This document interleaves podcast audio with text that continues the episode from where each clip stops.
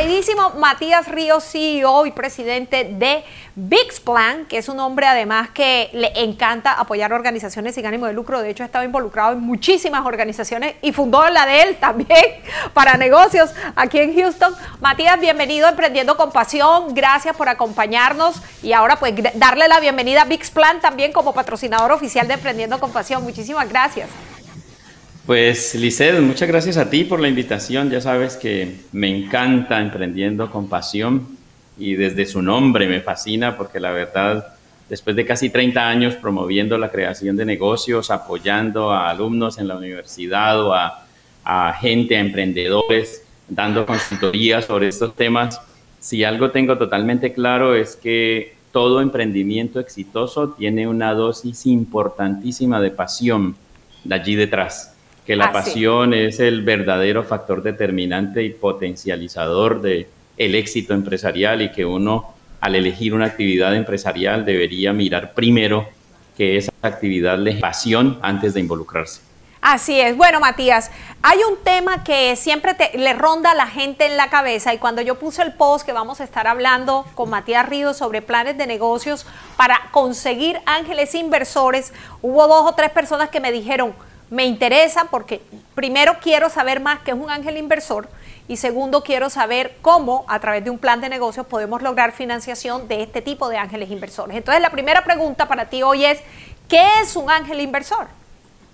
Bueno, pues lo primero a decir es que hay mucha gente en Estados Unidos con capital y en todos los países en general hay gente con un capital en, su banco eh, y a veces están dispuestos a invertirlo a riesgo en actividades empresariales de otras personas. Estos ángeles inversionistas normalmente son personas que están dispuestos a arriesgar una cuota de capital en un negocio de una tercera persona en las etapas tempranas de ese negocio. Justamente cuando la empresa aún no puede ir a pedir un crédito bancario, no tiene historia, no tiene facturación, o es un negocio de comida, donde en general los negocios de restaurante pues son difíciles de financiar por parte de las entidades tradicionales como bancos o entidades bancarias. Entonces, estos ángeles inversionistas lo que hacen es que se convierten en esa fuente primaria de capital al venir a aportar dinero a emprendedores que están en sus etapas de arranque. Esa es la categorización y esa es la definición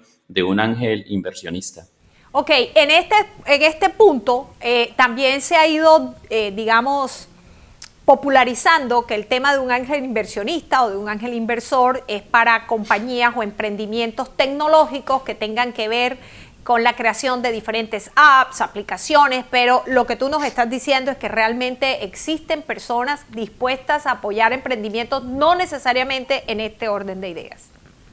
Exactamente, la tecnología es solamente uno de los nichos donde se alojan este tipo de inversionistas ángeles, pero la verdad es que aplica para todo tipo de compañía, no importa la idea que tú tengas, el punto es que puede ser que consigas financiación con ángel inversionistas, que pueden ser personas que tú ya conoces o pueden ser personas que aún no conoces y que la clave es ver cómo puedes acercarte a ellos con una estrategia que haga sentido, porque no te puedes acercar a ellos con hey, yo tengo esta idea y quisiera sacarla adelante y punto. No, tienes que ir con un plan en tu mano. Y eso es lo que hace VIX Plan. Entonces hablemos,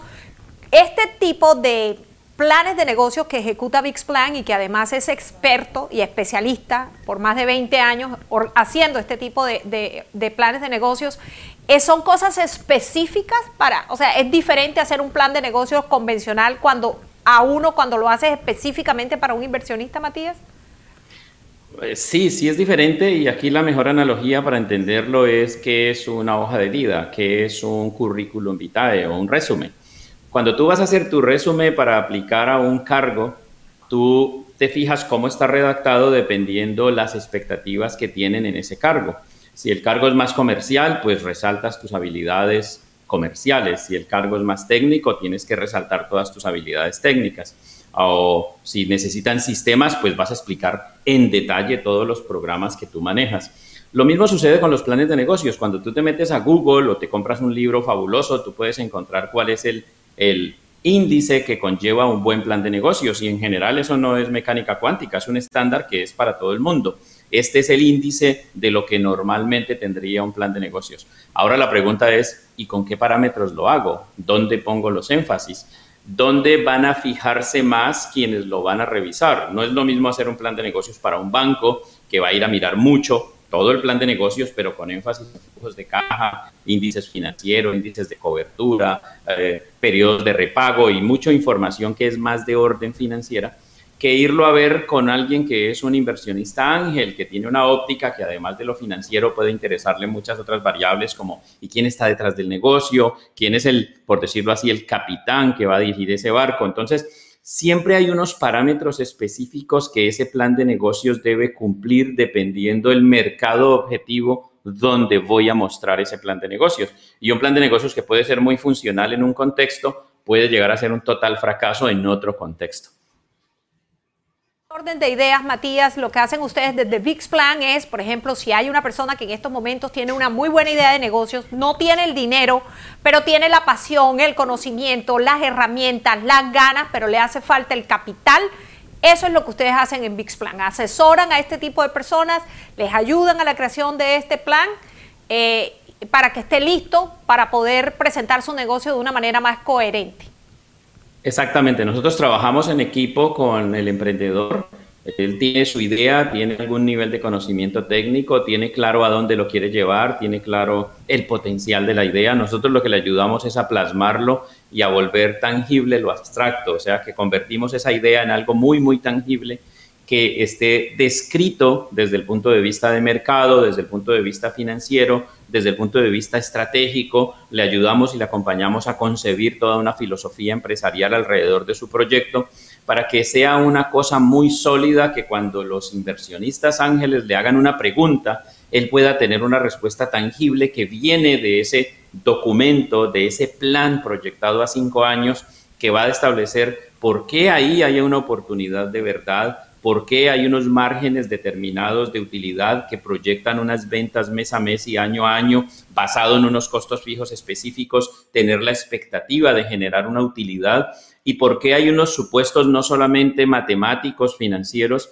sino que hay una serie de supuestos desde el punto de vista cualitativo que le dan sentido al proyecto, que hacen que todo lo que tú estás planteando al pedirle a alguien que arriesgue su dinero en un negocio que apenas va a arrancar y que por supuesto tiene probabilidades de salir mal, pues poderle decir, mira, es que este negocio va a salir bien por esto, por esto, por esto y por esto. Poder tener al menos nueve de cada diez posibles respuestas que tenga que pedir ese inversionista ángel. Es decir, en ese sentido, ese plan de negocio se convierte en una especie de escudo, en una especie de herramienta que le facilita al emprendedor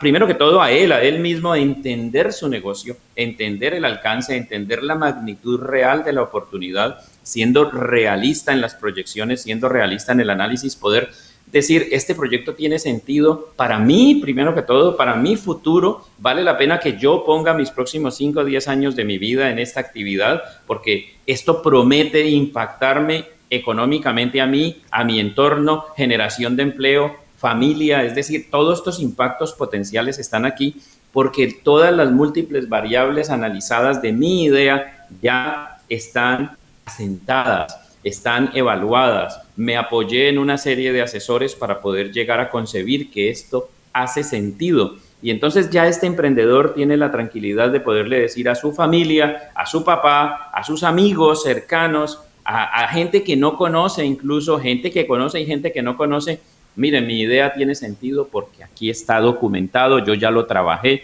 yo ya lo investigué, yo ya me asesoré y aquí están todos los argumentos matemáticos y cualitativos que le dan sentido a mi idea.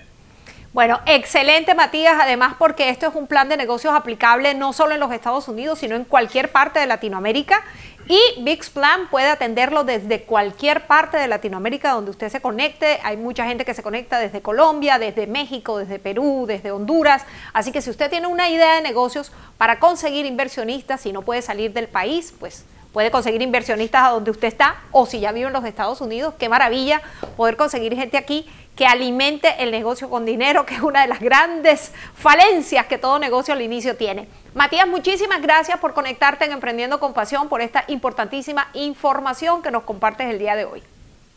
Un placer, felicitaciones y seguimos en contacto.